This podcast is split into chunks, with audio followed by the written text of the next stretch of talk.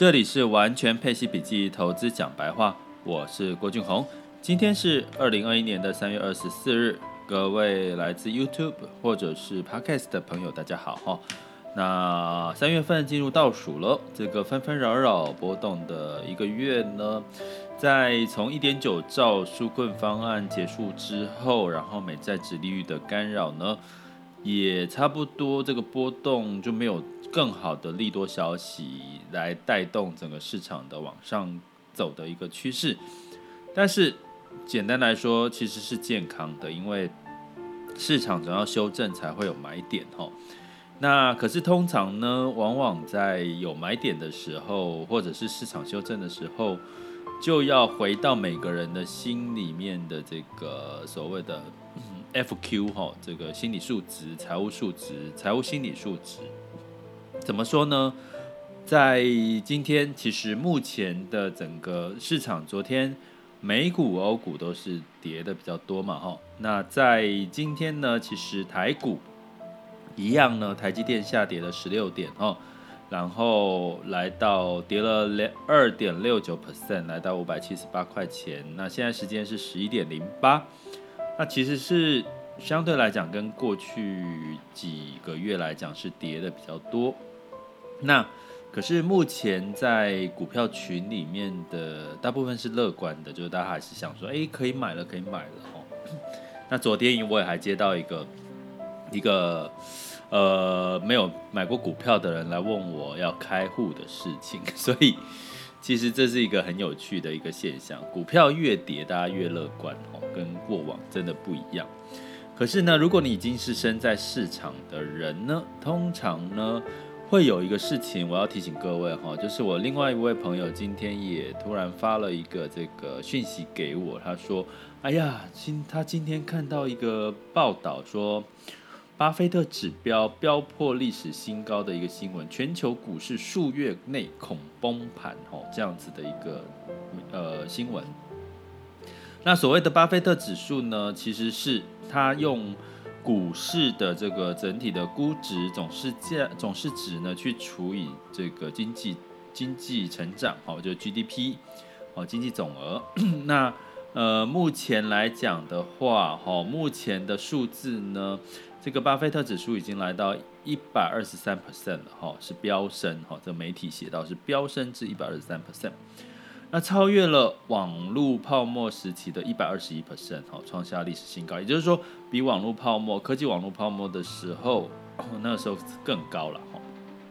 但是，呃，这个这个消息我们姑且说，你说现在比网络泡沫时代，可是网络泡沫那个时代，其实应该就是刚好我是在呃科技电子业，哈，相对来讲很很火的一个时间，哈。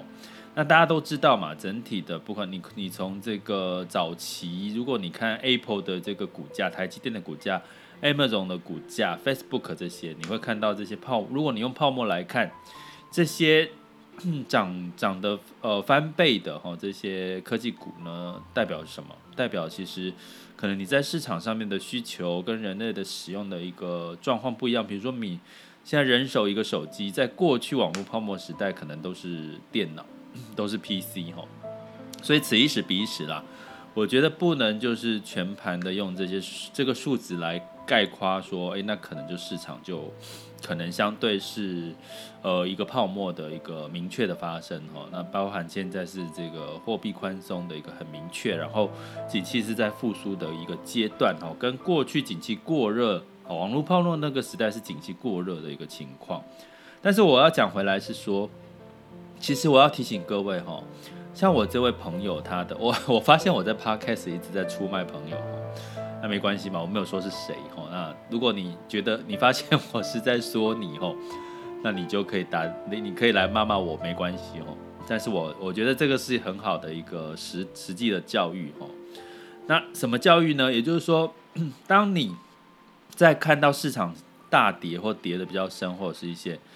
跌幅的时候，通常这个时候你的心思会注意到，哎呀，开始恐慌了嘛，你开始害怕，害怕什么呢？你当你害怕的时候，你会把你的焦点专注放在还有没有可能会再跌这样子的一个目标跟想法上。所以这个时候你可能会去看，诶，有哪些可能会再让市场跌的原因？所以他就找了这篇新闻来告诉问我说，是不是市场要再跌？他希望得到的是什么？安慰吗？还是得到的是呃一个佐证呢？哦，这个心态，哦，我们可以去思考一下这件事。也就是说，其实呢，当市场在修正下跌的时候，我们的害怕跟恐惧会让我们。不容易做出客观的判断，你会去找什么？找这些可能会不会再跌的资讯，而不是更客观的来看待现在市场到底发生什么事情，会让昨天到今天的股市修正的比较多。好，这就是我要跟各位讲高阶的这个投资心态，好，是一个非常重要的一个关键。如果你这个投资心态没有建立好，其实基本上。你很容易去因为害怕恐惧而做错决决策，或者是错失机会，或者是赔得更多。哦，这个是我刚好利用这个今天的这个状况状态，跟一朋友问我的问题，给各位这样的一个思维。那如果你想要学习怎么样有拥有这些正确的心态或不害怕的心态，其实就在我的高阶课程里面，我也会在。郭老师每周带你玩转配息里面去适度的都提点一下大家哈，比较深入的去提点大家了哈。大家有兴趣的话可以来上上课啦哈。上上课其实有时候不就是帮自己嗯避免踩坑，或者是让你的投资可以投资胜率可以提高哈。这是我课程的一个精神之一。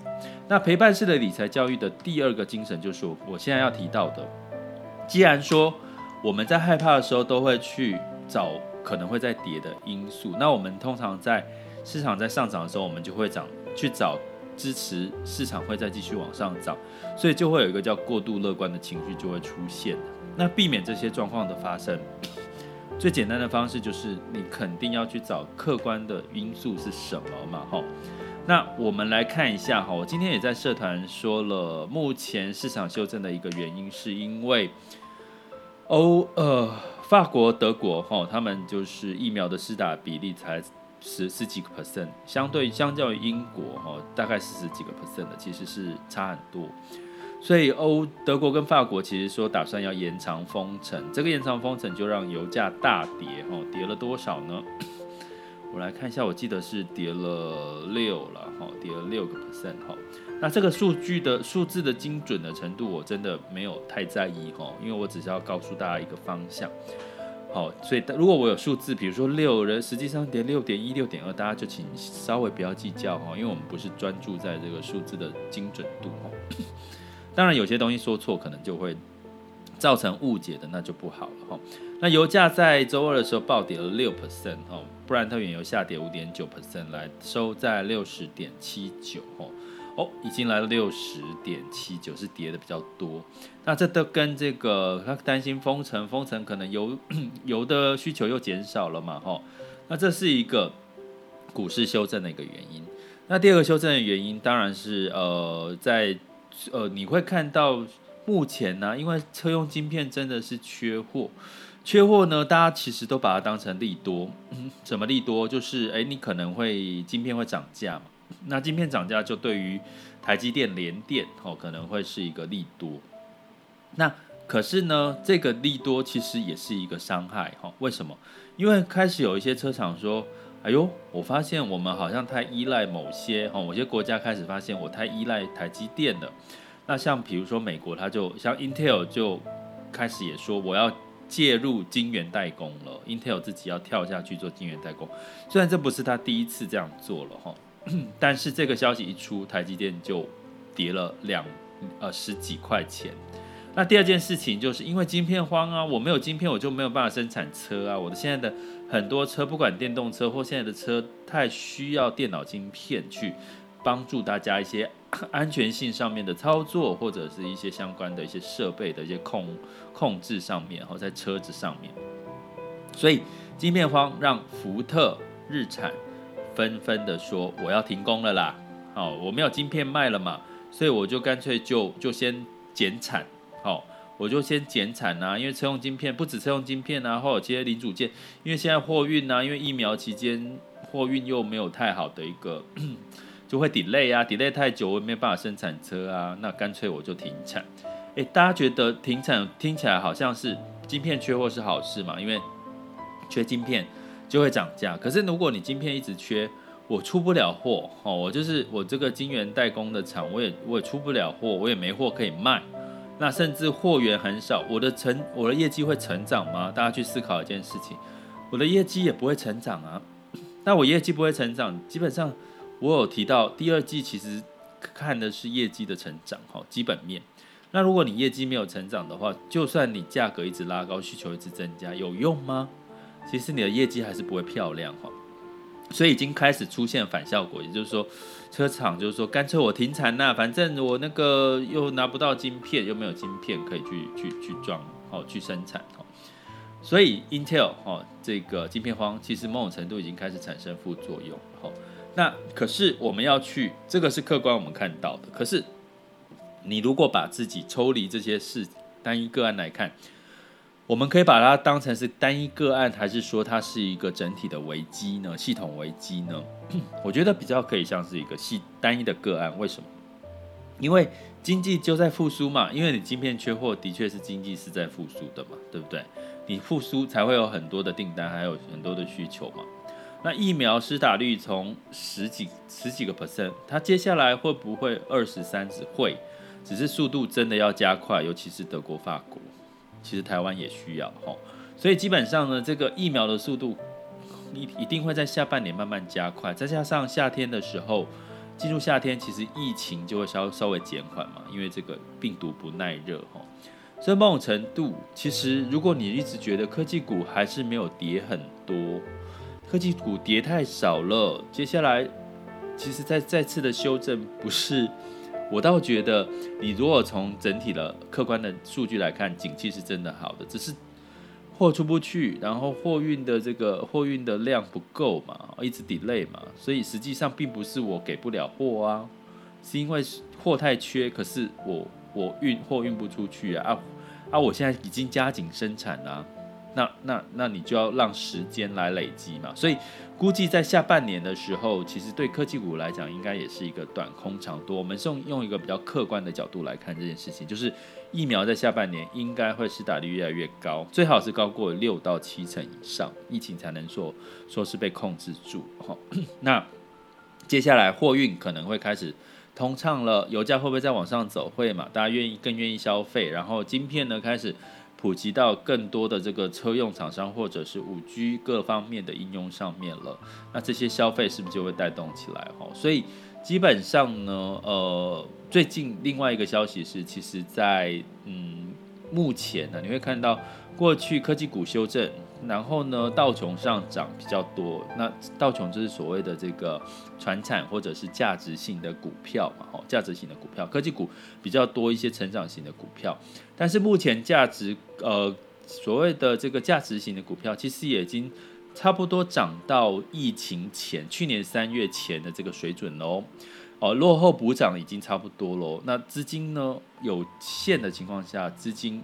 落后补涨，其实你要再往上走的几率，以及可能已经没有太多的一个空间了。那资金要再往哪边走？哪边修正多？科技股如果修正多的时候，如果以今天的这个修正幅度来看的话，其实某种程度，哎，它反而不是一个短空长多。我刚刚讲短空长多，因为第四季大家有兴趣。最近我上了这个理财达人秀嘛，有提到第四、第二季，照理说一个应该是淡季哈，台股的淡季。可是相对来讲，如果基本面是好的话，相对来讲，在科技股修正，反而科技股也许反而会有下一波的资金注入的行情的机会哦。从四月份之后，但是前提是基本面要变好。所以你客观的来看待，其实整体的市场应该是。受疫情的干扰，疫苗的施打比例还在不确定因素的情况下，那需求是增加的。那市场短期的修正，因为涨多了，短期的修正其实反而是我们。你重点是，当你修正的时候，你有没有可以资金可以去做布局？这才是关键的重点。要不然你可能也不见得，只能苦，只能眼巴巴的看着它，而修正过多，然后接下来反弹，你还是一样只能干瞪眼，不是吗？接下来进入到二零二一年三月二十四日的全球市场盘势轻松聊。那么美股呢，周二急挫了哈，那当然就是呃，当然其实其实已经试出很多利多了，不是吗？拜登又说了三兆三兆美元要做这个基础建设的刺激计划嘛。啊，美国，但是这个一般人可能担心，可能会不会企业加税啦，哦之类的干扰因素。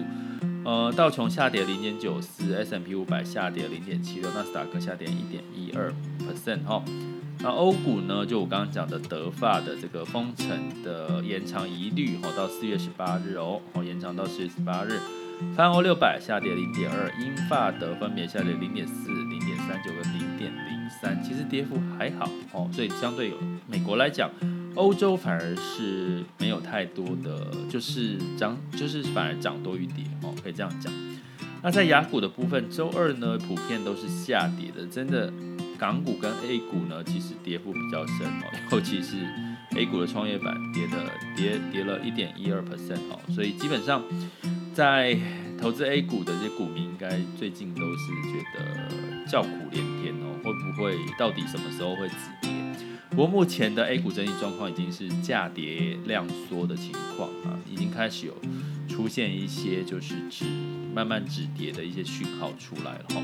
那台股呢？昨天是小跌哈，先涨后跌。可是今天呢，照理说最后几天哈，照理其实比较是涨会比较好哈。